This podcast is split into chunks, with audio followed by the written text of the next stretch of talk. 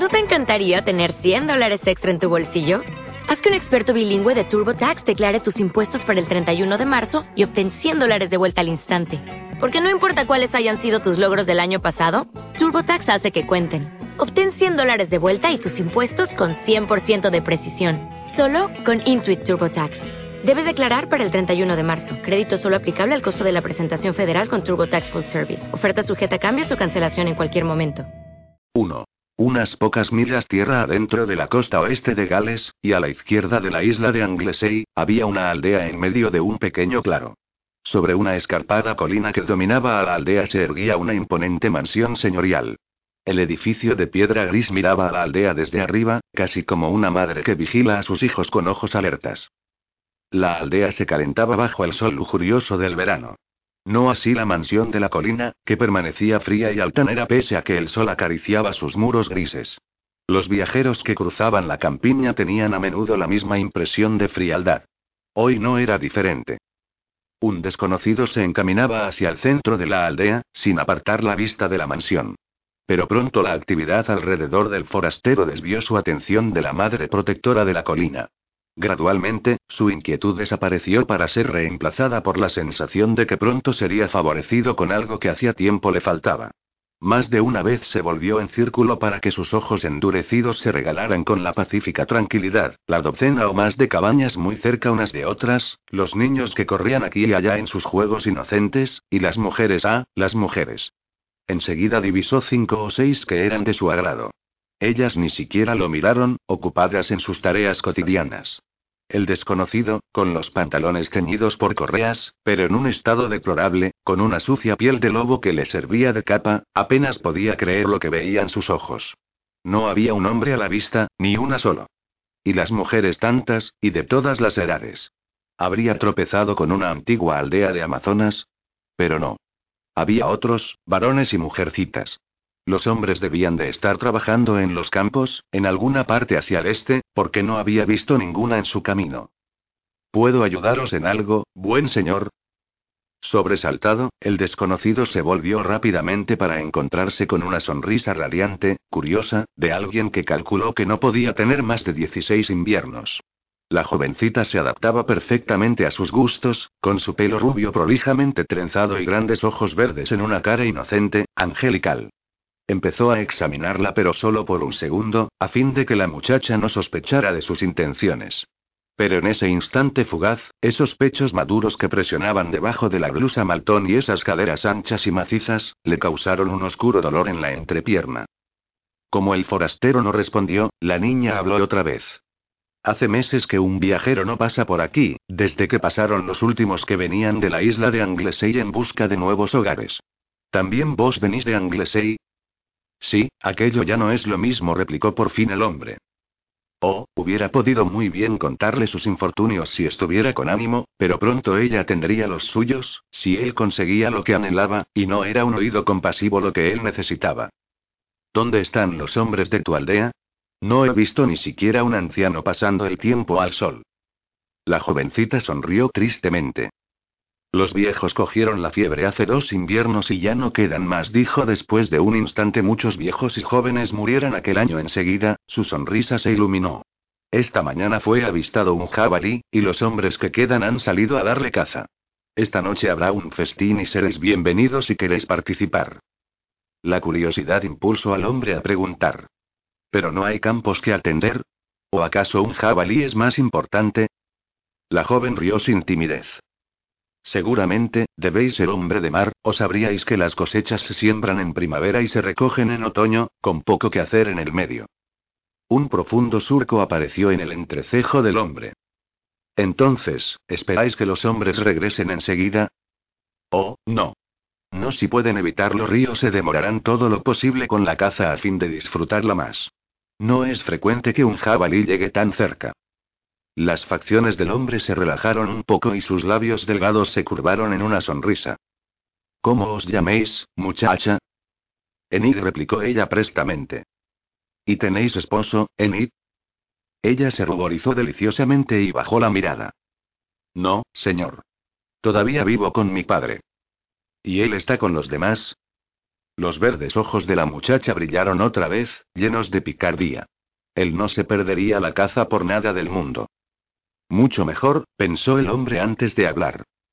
He viajado desde muy lejos y el sol de la mañana calienta mucho, Enid. ¿Podría descansar un rato en vuestra casa? Por primera vez ella pareció nerviosa. Yo, no sé. Solo unos pocos minutos, Enid añadió rápidamente él. Ella pensó un momento. Estoy segura de que mi padre no se enfadará, dijo, y se volvió para abrir la marcha. La casita donde entró era muy pequeña. Una única habitación, con un tabique improvisado que separaba dos jergones para dormir en un rincón del suelo de tierra. Un ennegrecido fogón de piedra ocupaba la pared. Dos toscas sillas y una mesa de madera estaban frente al fogón. Sobre la mesa había dos cálices exquisitamente cincelados e incrustados con piedras semipreciosas, que atrajeron la mirada del hombre. Fácilmente, valían una pequeña fortuna. No logró entender cómo podían haber llegado hasta esta humilde cabaña.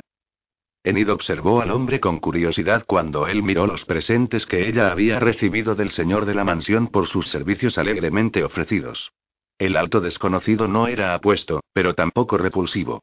Y aunque obviamente no era rico, tenía una espalda fuerte y podría servirle muy bien como marido. Ella tenía pocas posibilidades de encontrar esposo en su propio pueblo, porque todos los candidatos ya habían probado sus encantos, y aunque no la encontraban falta de atractivos, ninguno la habría tomado por esposa sabiendo que sus amigos también la habían saboreado. Enid se sonrió secretamente mientras preparaba el plan. Hablaría con su padre cuando él regresara, y le expondría sus proyectos. Él sentía pena por la situación de su hija y ansiaba tener un yerno que le ayudara en el campo. Juntos podrían persuadir al desconocido para que se quedara un tiempo. Después, Enid usaría su astucia para sacarle una propuesta de casamiento. Esta vez, sí, esta vez tendría primero la boda y después la diversión. No añadiría otro desliz a su larga lista. ¿Deseáis beber un poco de cerveza para calmar vuestra sed, señor? Preguntó con dulzura, atrayendo una vez más la atención del hombre. Sí, os lo agradeceré mucho, dijo él, y aguardó pacientemente que ella le pusiera la copa en las manos. El hombre dirigió una mirada nerviosa al portal y, viendo la puerta de paja trenzada sacada de sus goznes y apoyada en la pared, terminó la cerveza enseguida. Sin decir palabra, fue hasta la puerta y la puso en su lugar, impidiendo la entrada al sol de la mañana. Se percató de que la puerta no estaba hecha para brindar protección, sino, simplemente, para detener el frío y el calor y, muy conveniente para las miradas indiscretas. La mañana está calurosa, dijo a manera de explicación, y la niña lo aceptó, en lo más mínimo asustada. ¿Queréis algo de comer, señor? No me llevará mucho tiempo prepararos algo.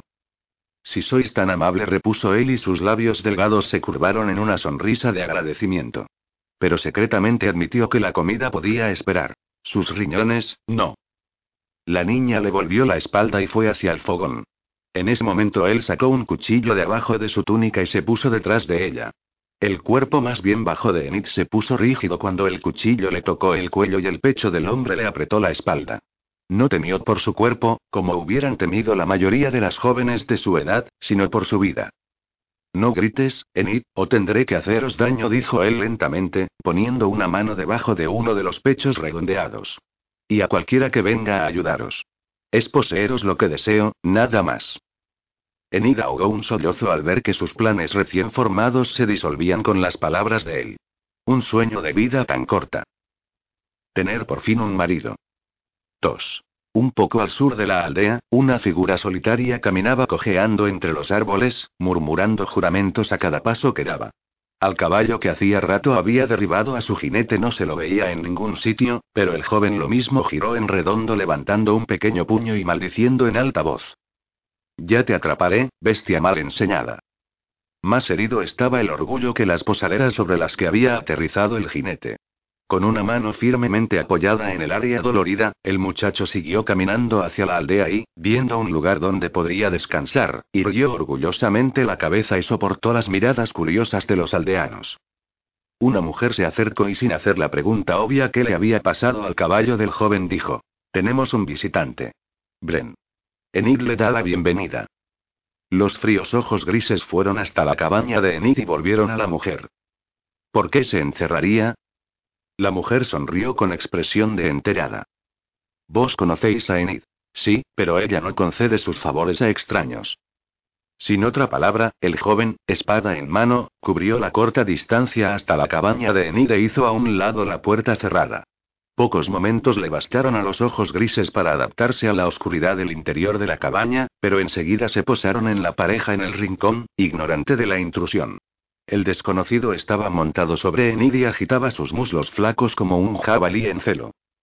Al principio los ojos grises quedaron fascinados observando el acoplamiento de las dos criaturas, el frenético pujar del macho entre los muslos abiertas de la hembra, y escuchando los gemidos y gruñidos que salían del rincón. Pero entonces un relámpago de plata llegó a los ojos grises, y como nubes anunciadoras de una tormenta inminente, los ojos del joven se oscurecieron y vieron el cuchillo en la mano del desconocido. Sin pensarlo dos veces, el joven cruzó la habitación con pasos decididos, levantó la espada y pinchó diestramente el trasero del violador. Un grito resonó en la cabaña y el hombre saltó dejando libre a la acobardada Enid, dispuesto a enfrentar a su atacante. Enid ahogó una exclamación cuando vio la razón de que el extraño hubiera saltado. Bren, ¿qué hacéis aquí? El joven, firmemente plantado sobre sus piernas separadas, respondió sin emoción. Ha sido afortunado, supongo, que la jaca a la que llamó Joe me haya derribado, o no habría llegado a tiempo para ver que se hiciera justicia. El esfuerzo, ¿verdad? Sí, dijo Enid y no pudo contener los sollozos de alivio que sacudían su cuerpo. La muchacha no era virgen. Dijo el extraño con furia y con ambas manos aplicadas a su trasero sangrante. El hombre dedujo fácilmente que este no era el padre de la muchacha, sino apenas un muchacho, un muchacho muy joven por el sonido agudo de su voz. Evidentemente el muchacho no era de la aldea porque su riqueza se notaba en el manto finamente bordado que cubría la túnica de plata del mismo color que los ojos airados de su dueño.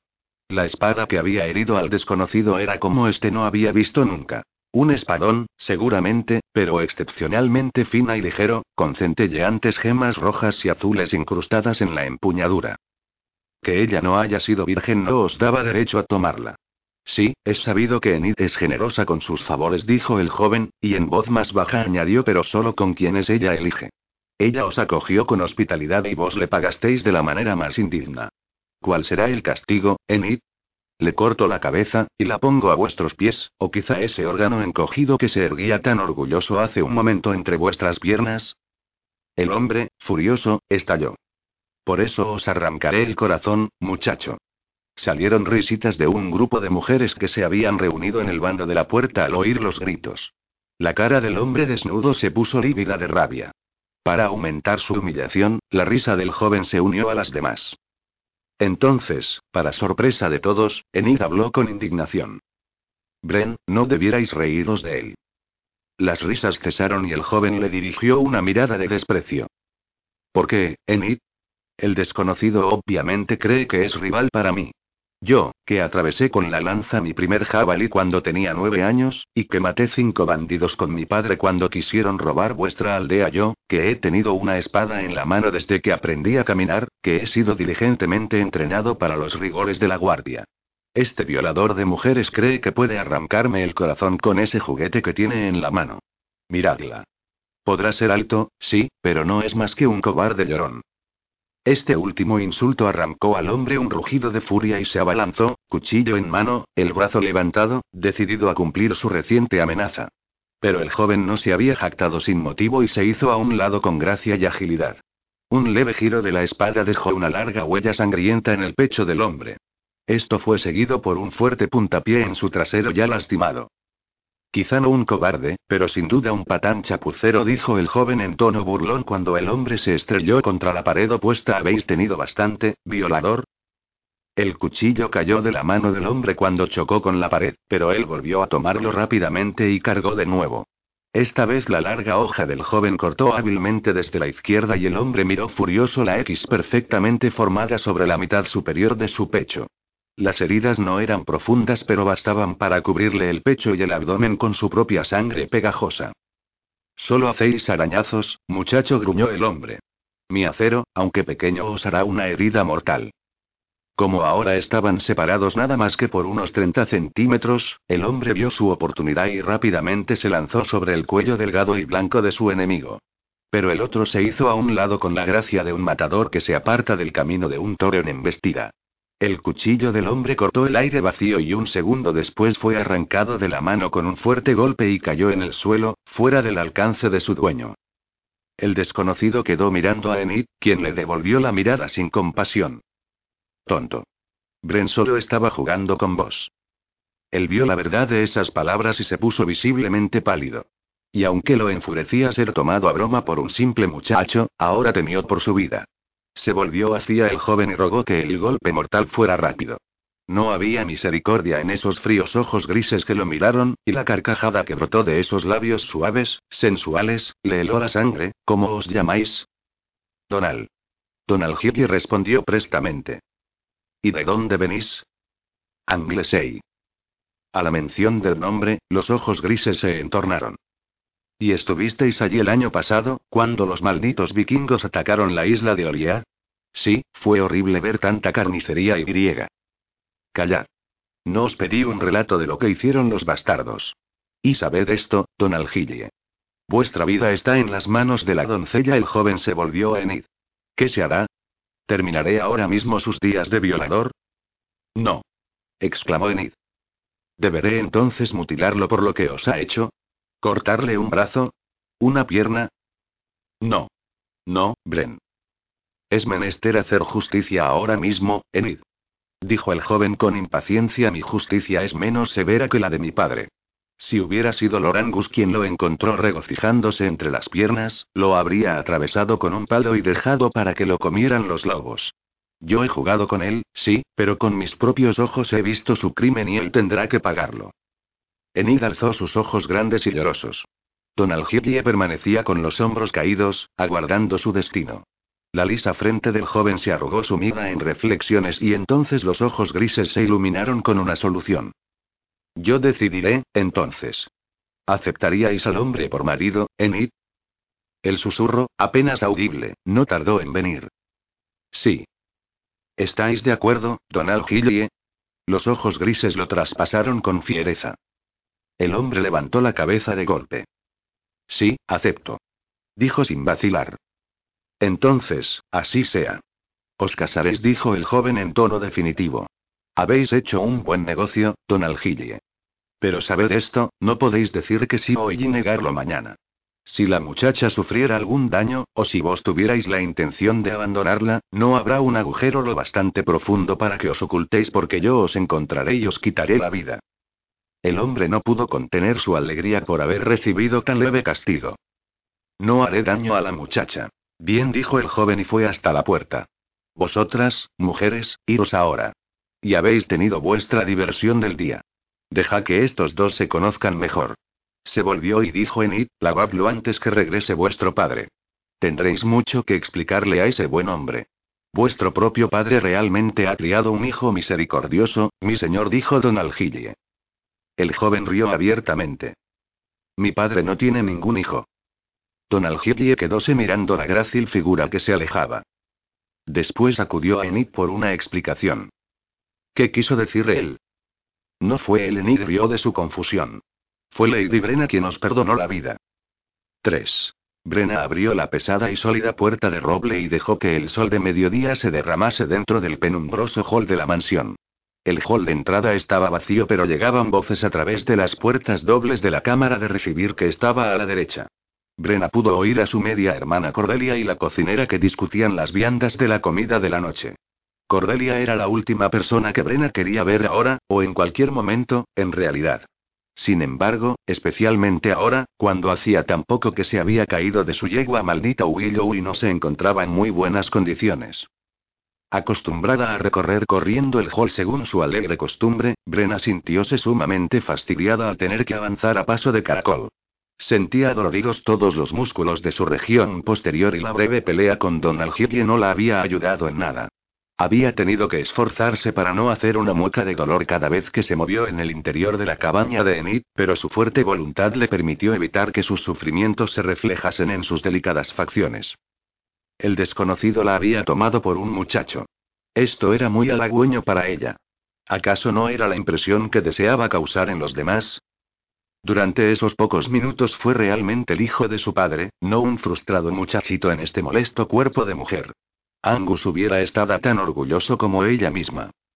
Subió los pocos peldaños del arranque de la amplia escalera y giró bruscamente para subir los restantes que conducían al laberinto de corredores del primer piso. Un extraño seguramente se habría perdido en esos pasillos, porque era como si dos constructores distintos hubieran comenzado la mansión. Cada uno desde un lado opuesto, tratando sin éxito de encontrarse en el medio. El padre de Angus había construido la casa en esta forma porque le convenía confundir a sus huéspedes. Angus ya era un joven cuando la casa fue terminada, porque llevó muchos años completar semejante conglomerado de laberintos. La planta baja de la mansión era como la de cualquier otro edificio semejante, pero el primer piso tenía nueve cámaras separadas, cada una con su pasillo de entrada privado. Brenna dobló a la derecha en el primer pasillo y pasó frente a la puerta que daba a la habitación de su padre. Ahora él debía de estar allí dentro, en cama, porque había caído enfermo la semana anterior y todavía tenía que curarse. La joven pensó en entrar y contarle lo de su encuentro con el desconocido. Pero quizá más tarde. Primero necesitaba un baño. Brena dobló en el extremo del pasillo de su padre y entró en el de Cordelia y su marido. A la izquierda estaban sus propias habitaciones, en el frente de la casa. La suya era una habitación esquinera que le permitía mucha luz de las dos ventanas de las paredes exteriores. Habiendo vivido apenas 17 inviernos, no le importaba tener que caminar tanto hasta su cuarto, excepto en un día como hoy, cuando cada paso le costaba un esfuerzo. Brena tuvo ganas de gritar de alivio cuando por fin abrió su puerta, y se detuvo solo para llamar a Alane, su sirvienta. Cerró lentamente y casi se arrastró hasta la cama, quitándose mientras caminaba la capa que ocultaba su gloriosa cabellera. Su pelo largo. Era lo único que no se ajustaba a la imagen que le gustaba aparentar. Su padre le había prohibido que se lo cortara, así que ella lo mantenía oculto. Detestaba este signo evidente de su feminidad. Antes que Brena tocara la almohada, Alana llegó corriendo desde su propia habitación que estaba muy cerca, doblando la esquina del pasillo. Alana ya no era joven pero no se le notaba demasiado. Su pelo rojo hablaba de sus antepasados escoceses. En una época había sido de color zanahoria pero ahora era de un anaranjado amarillento apagado. Sin embargo, sus ojos azul oscuro brillaban, de juventud, aunque no era tan vivaz como antes y solía caer víctima de frecuentes y largas enfermedades en los meses de invierno. Entonces Brena se convertía en la sirvienta y atendía a Alane. Oh, Brena, mi muchacha. Dijo Alane sin aliento, llevándose al pecho una mano flaca. Me alegro de veros regresar a tiempo. Sabéis que vuestro padre se enfada si no tomáis vuestras lecciones con Windham. Por lo tanto, basta de vestiros como balón por el momento. Es hora de vestiros como la mujer que sois. Cuando vino Boyd con la noticia del jabalí, temí que no regresarais a tiempo. Maldito sea Windham y todos los suyos. Dijo Brena, fastidiada y maldito sea ese cochino jabalí también. Vaya, hoy estabais de muy buen humor, dijo Alane, y rió por lo bajo. Pues ahora no lo estoy. ¿Qué provocó ese cambio? Brena se movió para sentarse, hizo una mueca y volvió a acostarse. Willon, esa vaca preñada. Tanto he entrenado a esa jaca y tiene el descaro de dejarse asustar por un conejo. Y un conejo. Nunca se lo perdonaré. Alan rió abiertamente. Deduzco que esa briosa yegua os ha derribado y que vuestro orgullo está un poquito herido. Oh, calla, mujer. No quiero escuchar tu charla. Necesito un baño, un baño caliente para calmar estos huesos doloridos. Tendrá que ser rápido, querida mía, replicó Alane sin ofenderse. Estaba muy acostumbrada a los modales cambiantes de su señora. Windamos espera pronto. Windham puede esperar. La gran cámara de recepción de la planta baja era donde Brenna y Windham se encontraban todas las tardes. Ahora era así desde hacía casi un año, desde que los sanguinarios Pogans vinieron desde el norte y arrasaron la isla de Oliad, en el año 850. Brenna soportaba las detestadas lecciones porque no tenía alternativa. Aprendía lo que le enseñaban, pero por su propia voluntad, no porque Angus se lo ordenaba. Windham se puso de pie cuando ella entró en la estancia y la miró con expresión sombría en sus claras facciones. Llegáis tarde, Lady Brenna. Vestida de seda color verde mar, que sentaba muy bien a su pelo negro como ala de cuervo que caía libre sobre su esbelta espalda, Brenna sonrió con dulzura. Debéis perdonarme, Windham. Me apena haberos tenido esperando, cuando estoy segura de que tenéis cosas más importantes que hacer. Las facciones del alto escandinavo se suavizaron y sus ojos recorrieron la habitación, mirando a todas partes menos a Brena. Tonterías. Nada hay nada más importante que prepararos para vuestra vida y vuestro hogar nuevo. Entonces debemos comenzar inmediatamente para recuperar el tiempo que hemos perdido. Para ser justos, Brena podía ser una dama cuando la situación lo exigía. Su tía Lynette se había ocupado de eso. Podía mostrarse graciosa y encantadora, y usar sus atractivos para lograr sus propósitos. No usaba muy a menudo a estas tretas femeninas, pero cuando lo hacía todos los hombres quedaban rendidos a sus pies. El baño había ayudado algo, pero no lo suficiente para permitirle moverse con facilidad. Brena fue lentamente hasta una de las cuatro sillas parecidas a tronos que estaban frente al enorme hogar y se reunió con Windham. Él empezó la lección donde la habían dejado el día anterior. Ahora comenzó a hablar en noruego, que Brena entendía porque ese idioma fue lo primero que Windham le enseñó. De veras hacía menos de un año que recibieron las noticias de la isla de Oria. Parecía mucho más tiempo. La noticia había sido un golpe tremendo y frenó a todos de miedo. Fue dos días atrás que Angus envió por Brenna y habló de la solución para su apurada situación. Brenna ni siquiera sabía que se encontraban en apuros. En su mente veía claramente aquella reunión. Era una escena que la torturaba en sueños. Su padre, sentado frente a ella en esta misma estancia, vestía apropiadamente de negro. Negro, el color del luto. Una túnica negra, tan negra como su pelo que le caía hasta los hombros y tan sombría como sus ojos azules. Los ojos de Angus Carmaran eran generalmente claros y luminosos, desusadamente brillantes para un hombre de 50 años. Aquel día los ojos azules estaban nublados como los ojos de un anciano. Brena acababa de regresar de una cabalgata matinal con Willow, su yegua color gris plata, cuando le avisaron que su padre quería verla. Vestía sus ropas de muchacho, una túnica color gris paloma y una capa corda bordada en plata. Finos calzones de suave piel de ciervo y botas del mejor cuero español. Su espada colgaba de su cadera, pero ella se la quitó antes de sentarse en el asiento de terciopelo de alto respaldo frente a su padre. Tendréis que casaros con un jefe escandinavo, hija, fueron las primeras palabras de Lord Angus. Y tendré veinte hermosos hijos para que vengan a asolar nuestras costas, respondió Brena. Angus no rió de la réplica y lo serio de su expresión hizo que a ella se le helara la sangre. Aferró los brazos de su sillón y esperó tensamente que él se desdijera de su afirmación anterior. Él suspiró con cansancio, como si todos sus años, y más, le hubieran caído encima de repente. Quizá vengan a asolar nuestras costas, pero no a atacarnos a nosotros.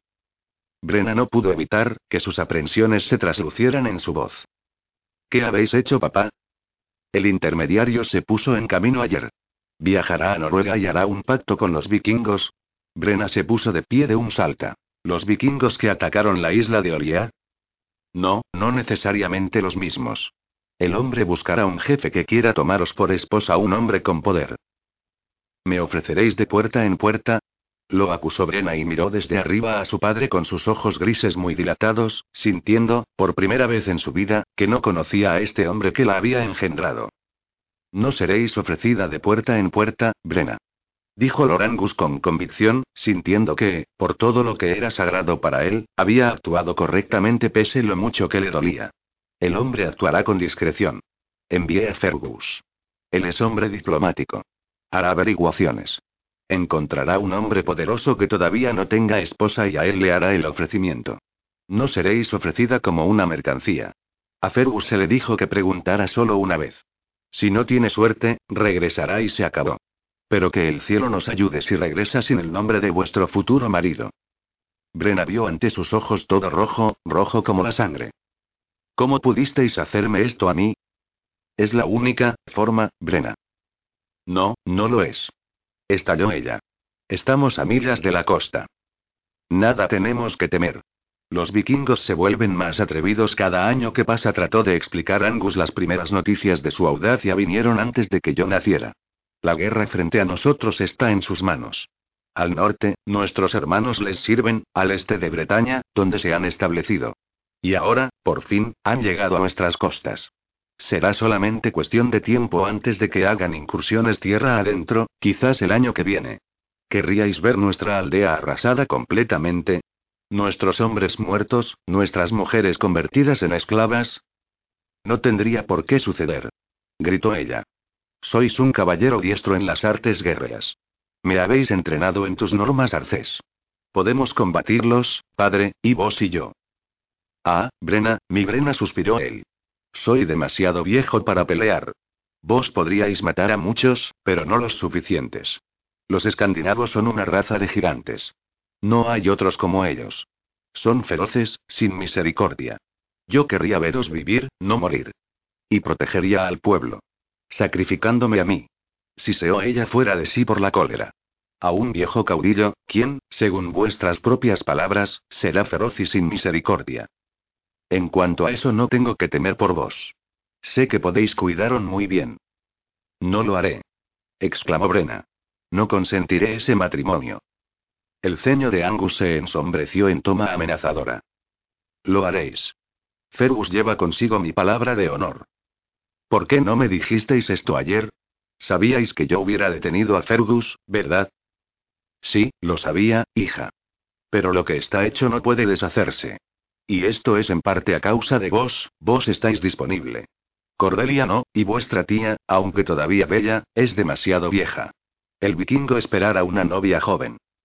No me echéis la culpa a mí, padre. Todo eso es obra vuestra, no mía. He puesto ante vos cantidades de hombres, hombres con riquezas, con títulos y de gallarda apariencia, pero no quisisteis aceptar a ninguno.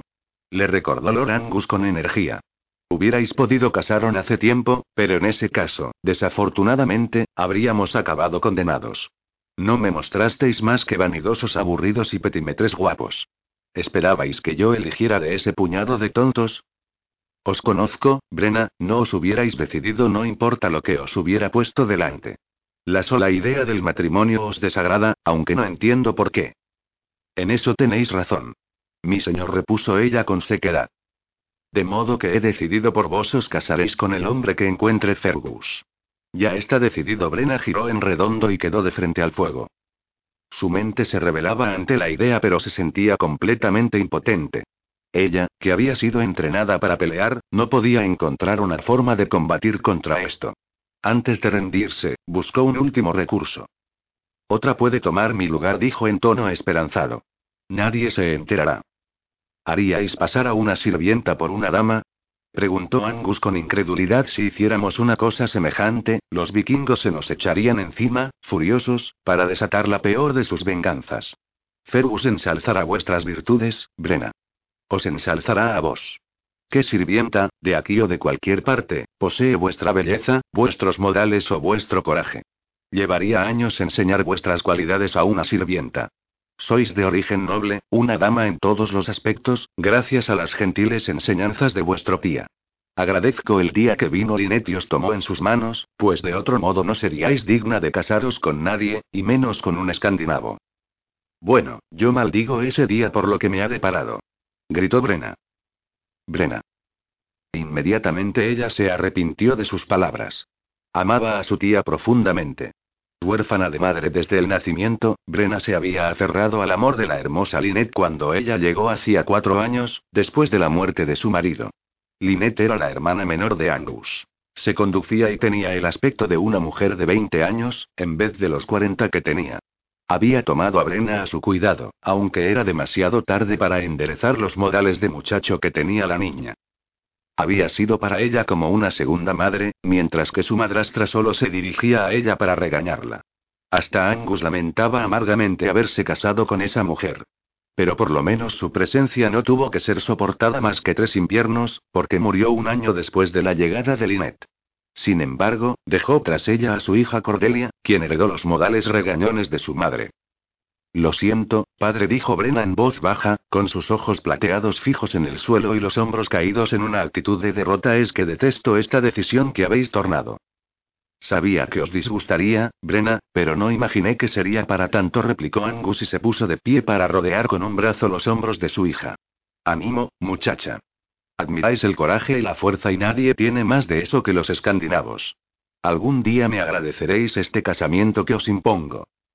Brena sonrió con cansancio porque había perdido la voluntad de discutir. Dos semanas más tarde fue presentada a Windham, un mercader escandinavo que se había establecido en la isla Esmeralda y que Angus encontró en Anglesey. Se le pagaría generosamente por instruir a Brena en la lengua y costumbres noruegas, a fin de que no entrase a ciegas en la guarida del león, como dijo su padre. Para la época de la cosecha, Fergus regresó con el nombre del prometido, sellando definitivamente el destino de la joven. El futuro esposo de Brenna no era el jefe de su clan como Angus había esperado, pues era imposible encontrar hombres así que todavía no se hubieran casado. Era un príncipe mercader, joven hijo de un jefe poderoso que ya había servido sus años en la guerra y ahora estaba abriéndose camino en el mundo. Garrica Ardrad era el nombre del joven. No, Fergus no lo había visto personalmente porque el mercader estaba comerciando en el este. Sí, Garrick regresaría el próximo verano y vendría por su novia antes del otoño se convinieren los términos todo quedó arreglado. Arreglado, arreglado, arreglado, sin ninguna escapatoria. 4. Después de eso, Brena contó los días con melancólico ánimo, hasta que sus energías juveniles la impulsaron a borrar de su mente el desagradable futuro. Solo sus lecciones diarias se lo recordaban constantemente. Sin embargo, a medida que fue pasando el tiempo, decidió sacar el mejor partido posible de la situación. Impondría su voluntad a su marido y sería libre de hacer lo que quisiera. Una nueva tierra, sí, pero no una nueva Brena. La atención de Brena volvió a Windham, quien ahora se preparaba a resumir la lección del día. Y así, Odín, Señor del cielo, es el jefe de todos los dioses, Dios de toda la sabiduría, conocedor del futuro. También es el Dios de la guerra. Odín, con su ejército de guerreros muertos, reunidos a su alrededor por las valquirias, cabalga a través de las nubes montado en Sleipnir, su incansable corcel de ocho patas.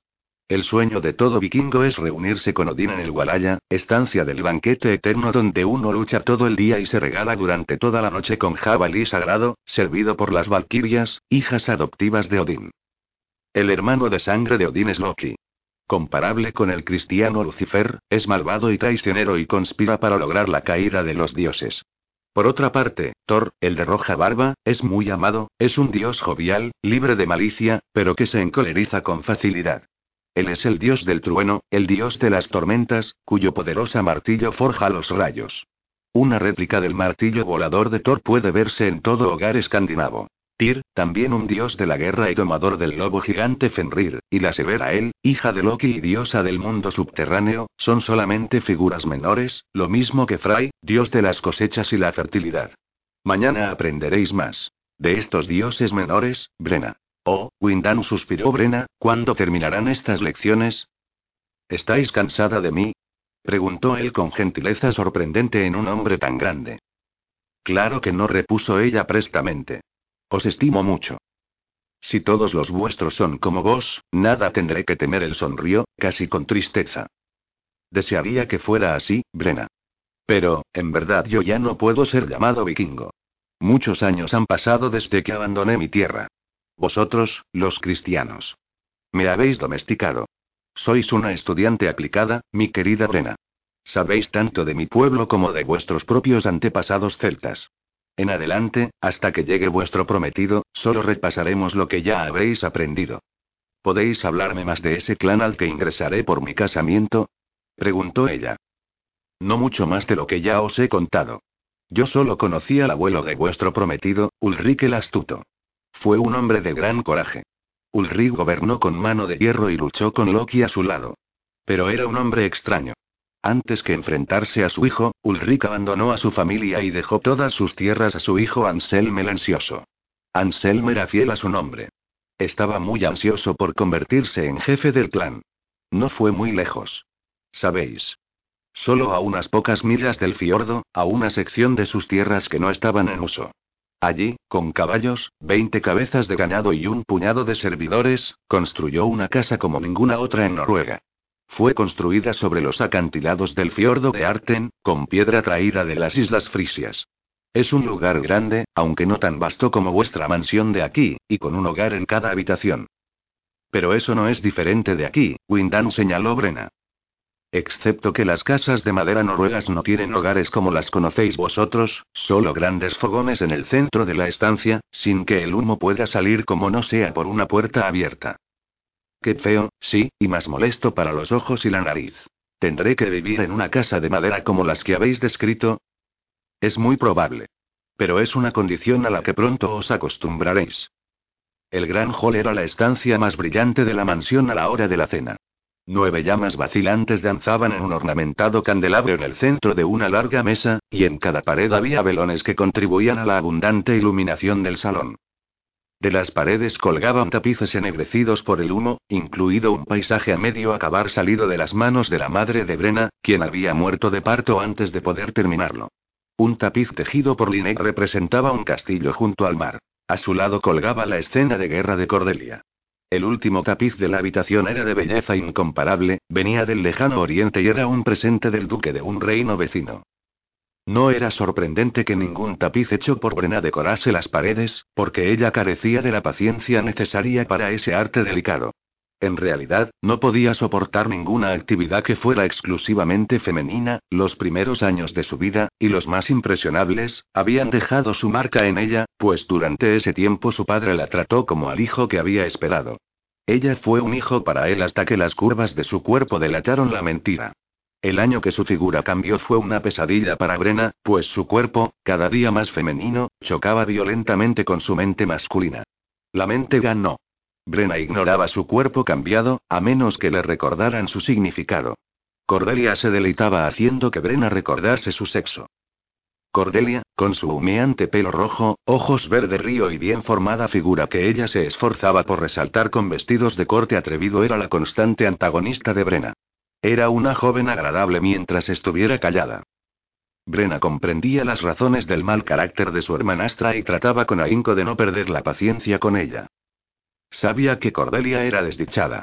Tenía apenas 20 años y se había casado muy joven con Dunstan, por su propia voluntad. Al principio amó a Dunstan y en aquellos días fue una mujer diferente. Pero por una razón que nadie, excepto Dunstan, conocía, ahora Cordelia lo odiaba. Era este odio lo que la hacía la criatura venenosa que era. Cordelia entró en el comedor y se reunió con Brena ante la larga mesa. Momentos después, los sirvientes trajeron la comida, consistente en un espeso guisado de conejo. Cordelia, ataviada en terciopelo amarillo, que acentuaba el color de su pelo y lo volvía aún más llamativo, esperó hasta que quedaron solas antes de hablar. ¿Dónde está vuestra tía esta noche? Linek decidió que esta noche le daría de comer a mi padre, respondió Brena, hundiendo un cucharón en la gran olla de guisado y llenando su plato. Vos debierais estar haciéndolo y no vuestra tía, repuso Cordelia. Brena se encogió de hombros. Fue idea de Linek, dijo. ¿Cómo está mi padrastro? Si os hubierais molestado en comprobarlo vos misma, veríais que no ha mejorado. Mejorará, dijo Cordelia secamente. Ese viejo vivirá más que todas nosotras. Pero no os esperaba a vos aquí, en la comida. Tengo entendido que hoy mataron un jabalí y que hay un festín en la aldea. Pensé que estaríais allí, con vuestros amigos campesinos, como Windham y Fergus. Veo que Dunstan también encuentra la aldea más de su agrado. Dijo Brena con frialdad, recordando su caída mientras perseguía al jabalí. Yo no quiero ni tocar la carne de ese maldito jabalí. Vaya, estáis quisquilosa esta noche, replicó Cordelia, con una sonrisa maliciosa en sus hermosos labios. Deliberadamente, ignoró la referencia a Dunstar. Podría ser, quizá, que hoy Willos regresó a los establos mucho después que vos o tal vez porque falta poco para que llegue vuestro prometido, Tened cuidado, Della dijo Brena, con ojos sombríos. Esta noche no tengo paciencia para soportar tu lengua larga. Cordelia miró a Brena con ojos llenos de inocencia, y por el momento dejó pasar el tema. Sentía amargos celos de su hermana menor y lo admitía sin reparos para sí misma. No siempre había sido así. Cuando Cordelia y su madre llegaron a vivir en esta hermosa mansión, Brena tenía apenas nueve años. En realidad, solo un mes después Cordelia supo que tenía una hermana, no un hermano como había creído. Por supuesto, desde el comienzo no simpatizaron pues había resentimiento por ambas partes, y para hacer la brecha todavía más ancha, nada tenían en común. Con sus actitudes de muchacho, Brena despreciaba a Cordelia, quien ya a los 12 años era completamente femenina. Cordelia pensaba que Brena era una tonta por preferir las espadas a la costura, o los caballos a la dirección de la casa. Sin embargo, las dos vivieron juntas sin un estallido de hostilidades, y los años fueron pasando. Entonces Cordelia conoció a Dunstan, un hombre grande y musculoso que hizo estremecer su corazón. Se casaron, y por una vez Cordelia fue realmente feliz. Pero la felicidad de la pareja duró apenas un año. Terminó cuando Lynette insistió que, en ocasiones, Brena debía vestir ropas de mujer, y Dunstan notó lo hermosa que era su cuñada. Brena, la maldita, ni siquiera se daba cuenta de que Dunstan la miraba con ojos cargados de deseo. Y Dunstan no se daba cuenta de que su esposa lo sabía. Él solo sabía que su amor por Cordelia había muerto aquel año. Los celos de Cordelia se mezclaban con odio, odio hacia Dunstan y hacia Brena. No podía atacar abiertamente a Brena, aunque muchas veces hubiera querido arrancarle los ojos. Brena era diestra en la pelea, gracias a su padre, y cuando se encolerizaba hacía que a Cordelia se le helara la sangre. Habría matado hombres sin pestañear. Si bien Cordelia no osaba pelear con Brena, podía dar a su hermanastra motivos para temer lo único que todavía le faltaba experimentar, estar con un hombre. Cordelia se deleitaba enormemente describiendo los horrores, y no los placeres, de conocer un hombre. Provocaba a Brena en cada oportunidad disponible y gozaba con el terror que asomaba a esos ojos grises. Era la única forma de vengarse que tenía. Si por lo menos pudiera hacérselo pagar también a Dunstan.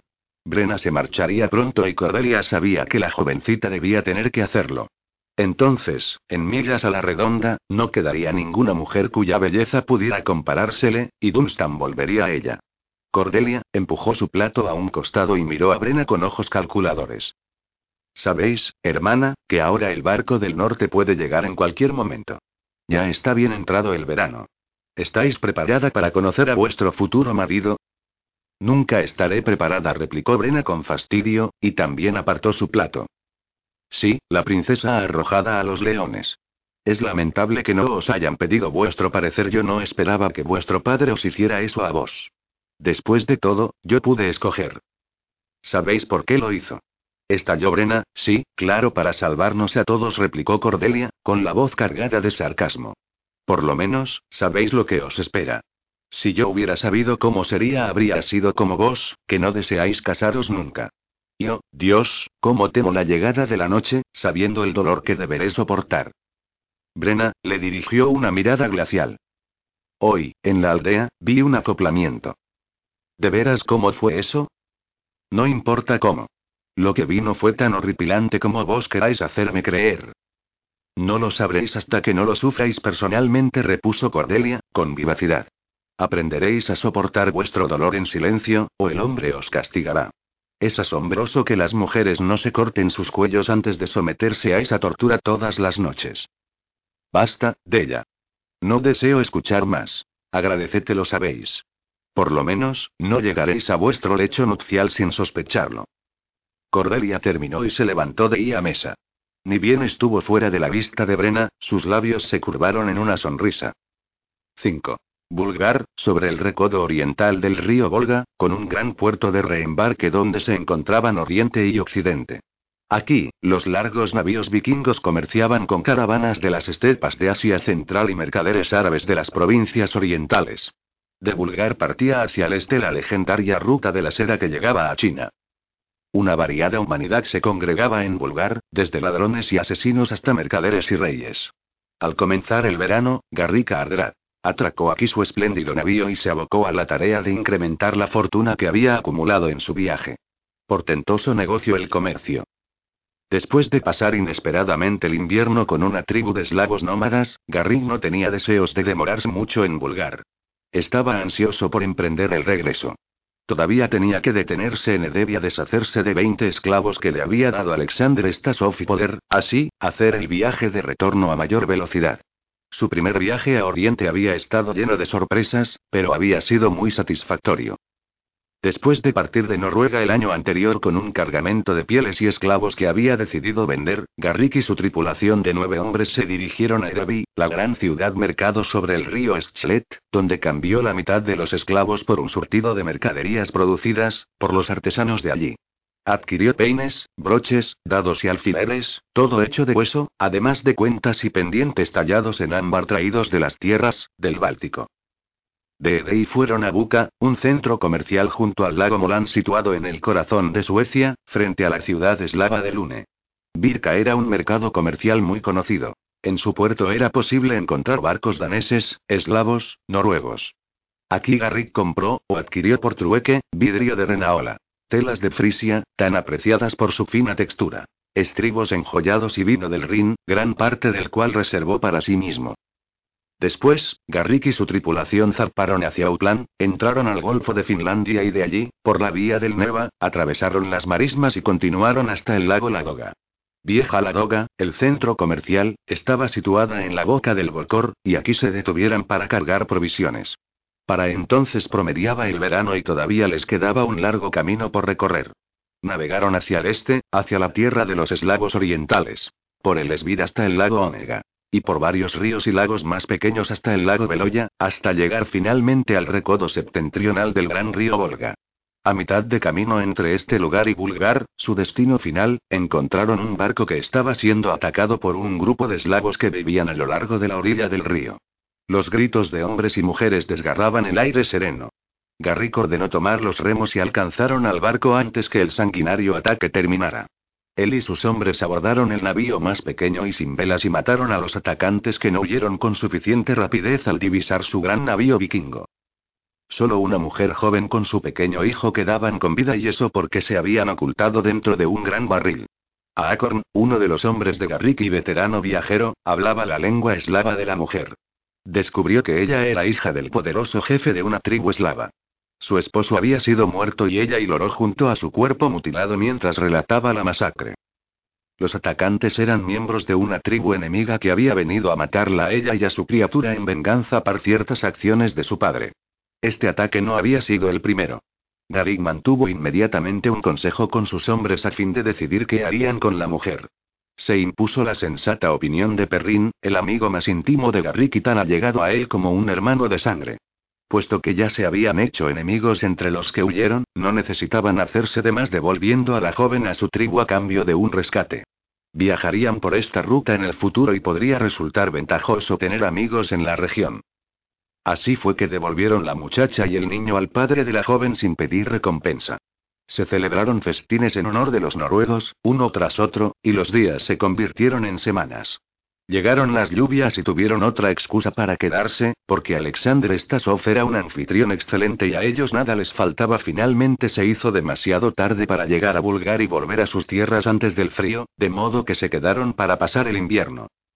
Al llegar la primavera, el agradecido jefe los despidió con 20 esclavos y una bolsa de plata para cada tripulante en total, el tiempo que perdieron valió la pena. En Bulgar fue vendida la última parte de la carga.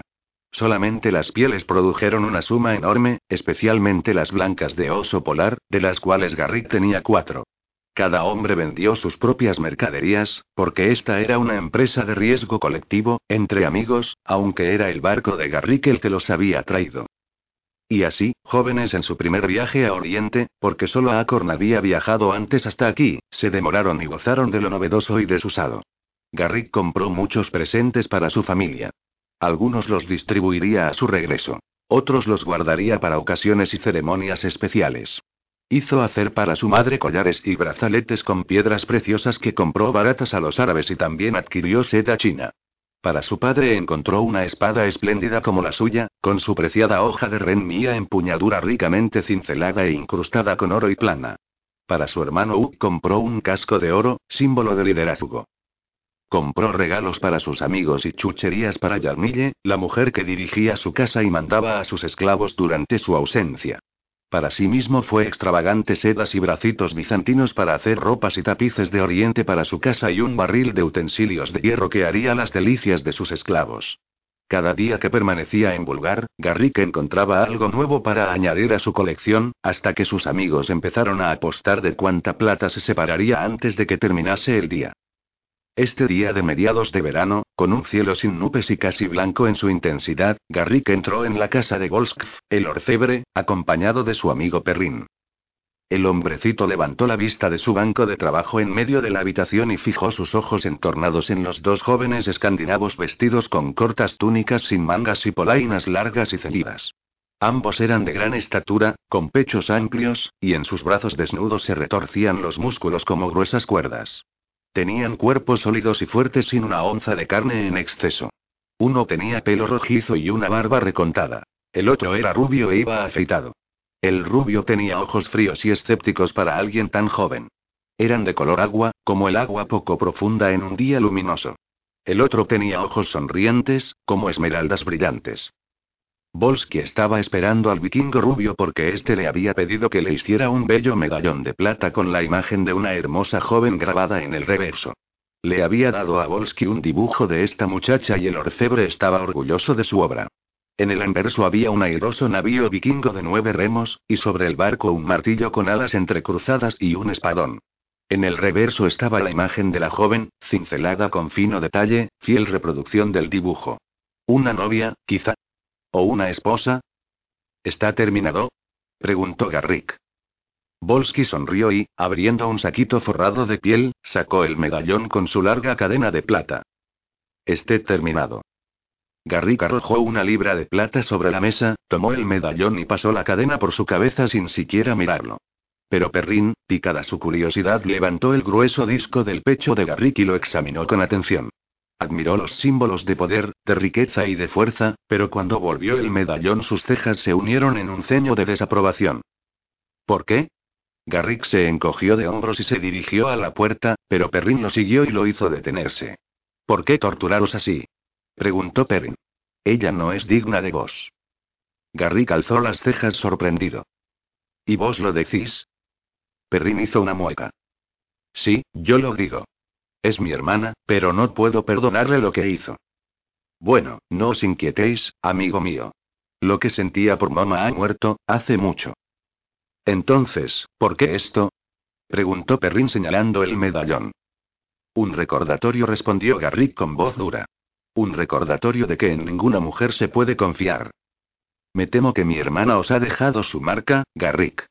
No sois el mismo desde que ella se casó con ese gordo mercader. Una sombra pasó por los ojos azul verdosos del hombre más joven, pero sus labios se curvaron en una cínica sonrisa. Simplemente, ahora soy más sabio. Nunca más caeré en las redes de los encantos de una mujer. Una vez abrí mi corazón y no lo volveré a hacer. Ahora ya las conozco, sé cómo son. No todas las mujeres son iguales, Garrick. Vuestra madre es diferente. Nunca he conocido una mujer más buena o más generosa. Las facciones de Garrick se suavizaron. Mi madre es la única excepción. Pero vamos, basta de esto. Hoy, en nuestra última noche, me propongo beberme un jan de cerveza. Y vos, amigo mío, tendréis que llevarme al barco cuando haya terminado. 6. Sentada en medio de su gran cama, Brena pulía su espada con el cuidado que se dedica a una posesión muy apreciada. Ciertamente, apreciaba mucho su espada. Finamente forjada y templada, a medida para ella, el arma era liviana, pero tenía el filo de una navaja. Era un presente que le dio su padre el día que cumplió diez años. Su nombre estaba grabado en la empuñadura de plata, rodeado de rubíes y brillantes zafiros del tamaño de guisantes grandes. Brena valoraba esta espada más que a todas sus otras posesiones, sino por otra razón, porque era un símbolo del orgullo que sentía su padre por las hazañas de ella. Ahora la apoyó contra su frente, perdida en sombríos pensamientos, su cuerpo femenino la convertiría en prisionera en la tierra de su esposo. ¿Podría volver a empuñar esta espada para pelear como cualquier hombre por lo que era suyo? ¿O tendría que actuar en todo como una esposa, sin volver a usar jamás sus habilidades, para ser una mujer y hacer solamente lo que debía hacer una mujer? Malditos los hombres y sus costumbres establecidas. Ella no sería tratada así. Sometida y gobernada, jamás. No se mostraría complaciente. Ella era Brena Carmaru, no una doncella gimiente y cobarde.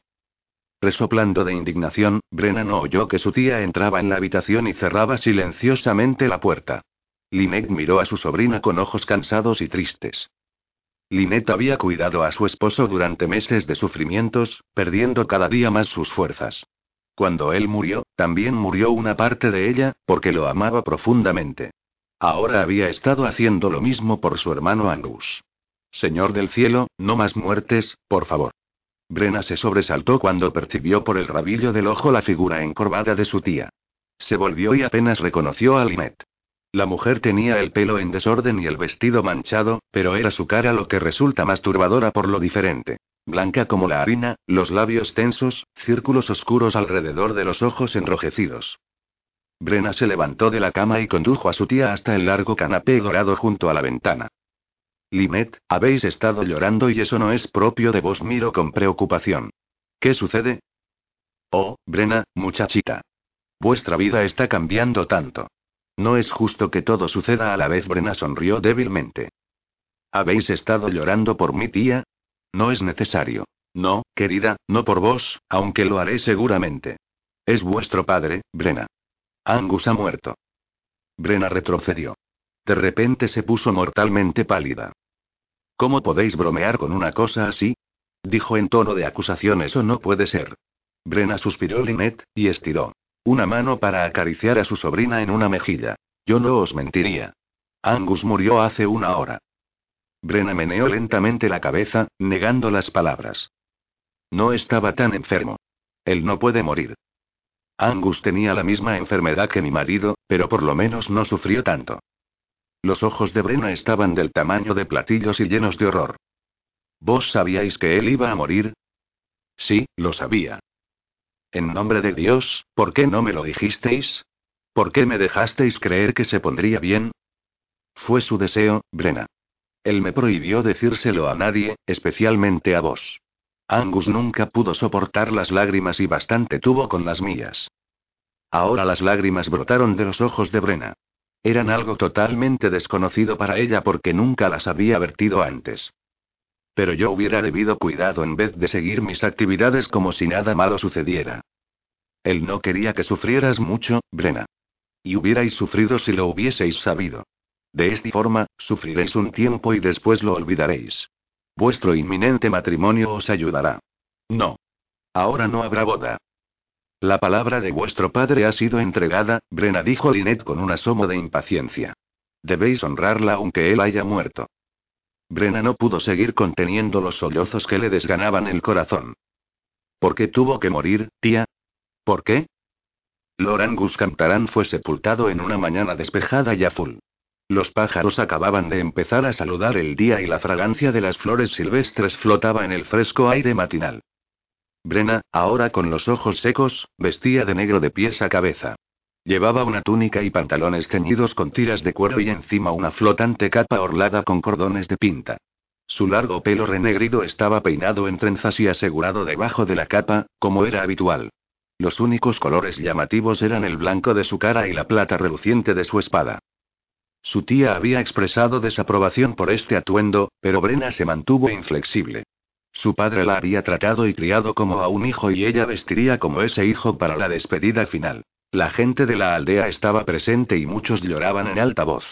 Linette estaba a la derecha de Brena con un brazo sobre los hombros de la muchacha Cordelia y Dunstan estaban a la izquierda.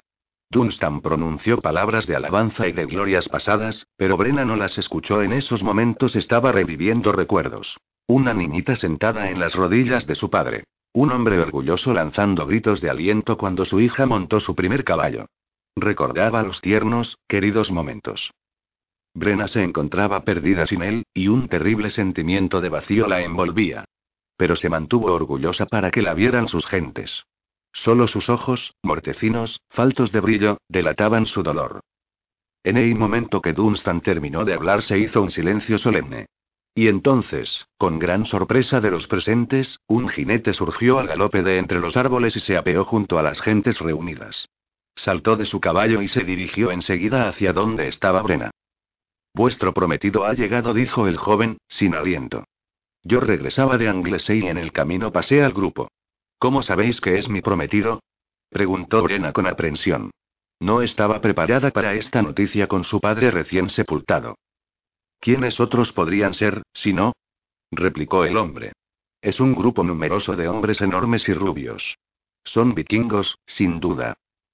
Voces alarmadas brotaron de la multitud, pero Brena solo pudo pensar en su propia situación.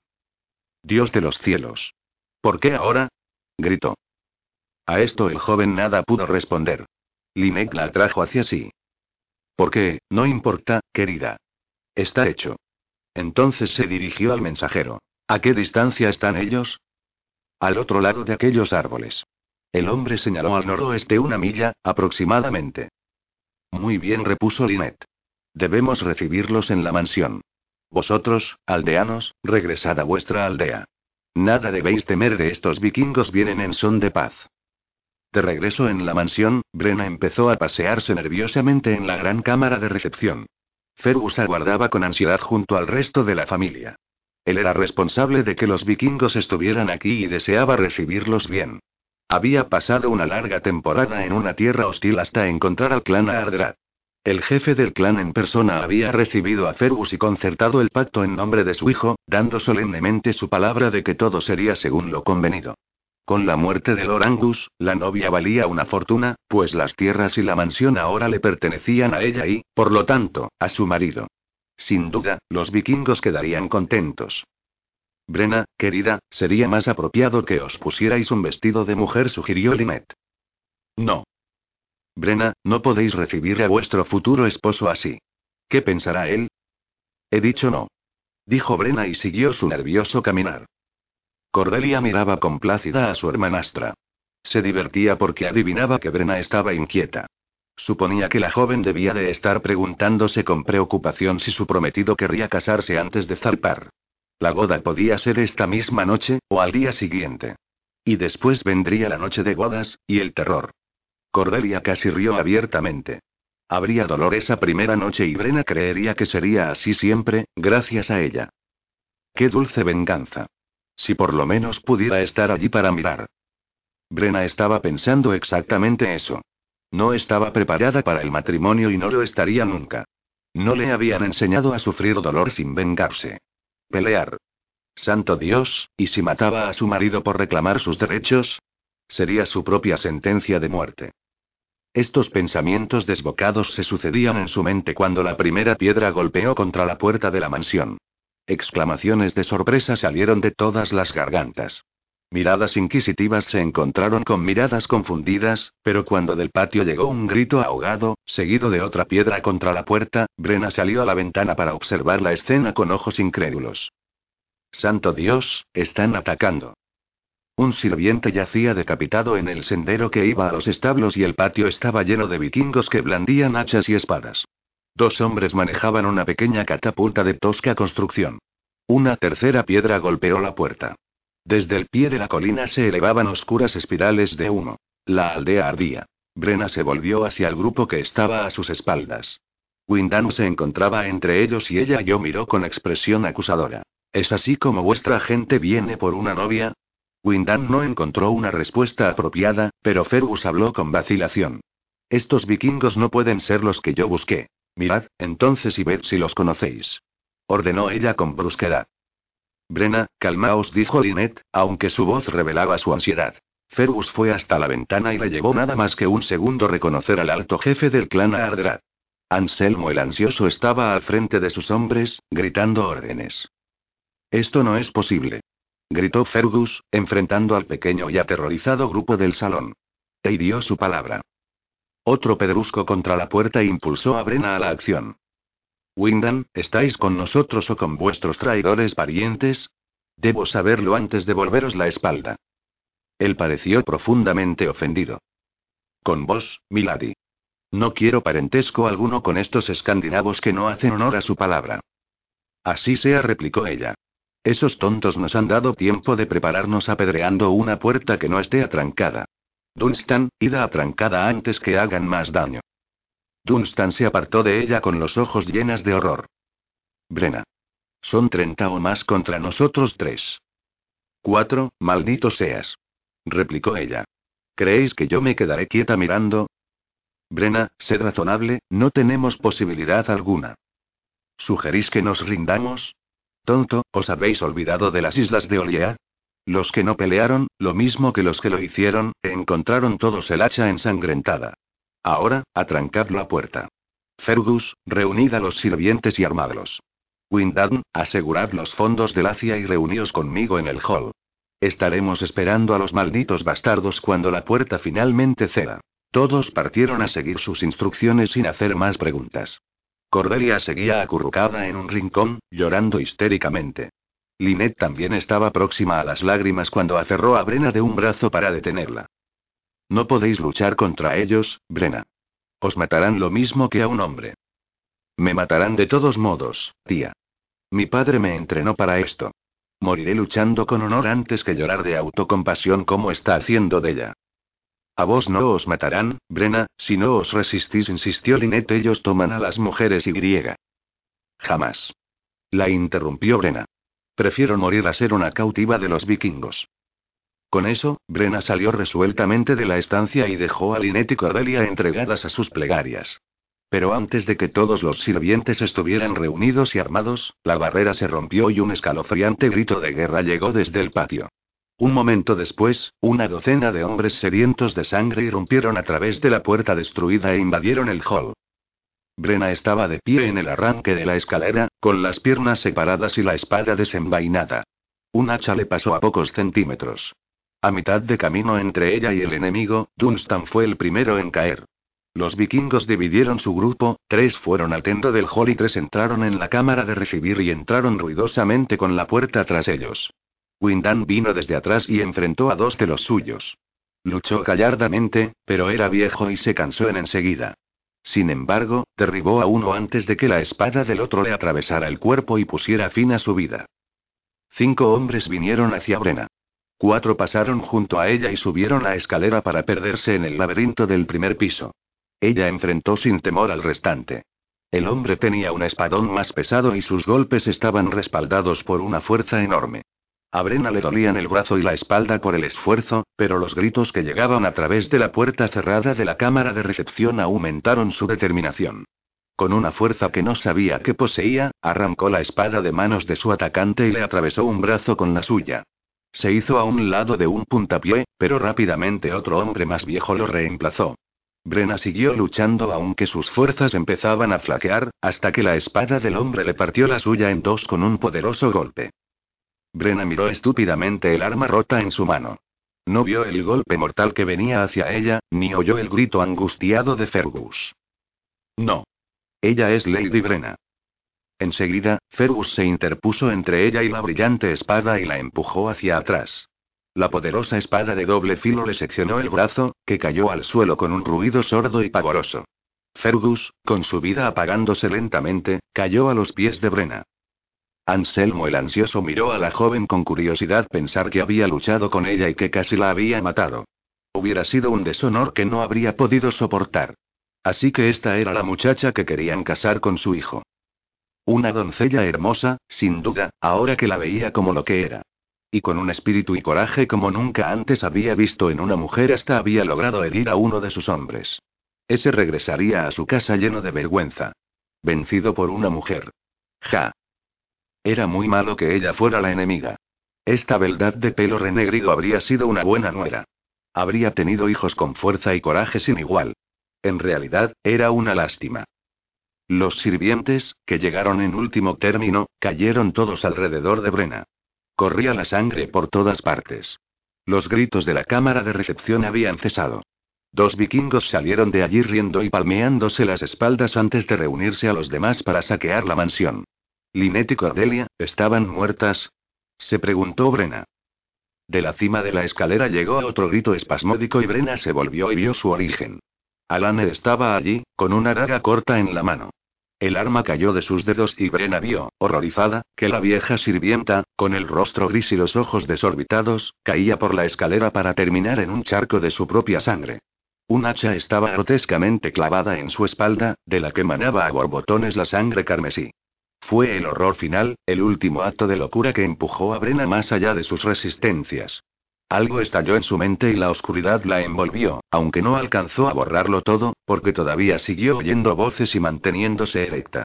Alguien, otra persona, gritaba y gritaba. Sonaba muy cerca, ella sabía que si estiraba una mano podría tocar a quien quiera que producía ese grito torturante. Pero no podía mover sus brazos. No importaba cuánto se esforzaba, no podía moverlos. Anselmo, ¿puedes hacer que esa mujer cese de gritar? Su locura está empezando a inquietar a los hombres. Ellos preferirían entregarla a él que escuchar eso. Hay una sola forma que conozco, replicó Anselmo el ansioso, con voz cansada. Brena no sintió el golpe, pero por fin la oscuridad fue total. Ya no oyó el terrible alarido de la persona querida.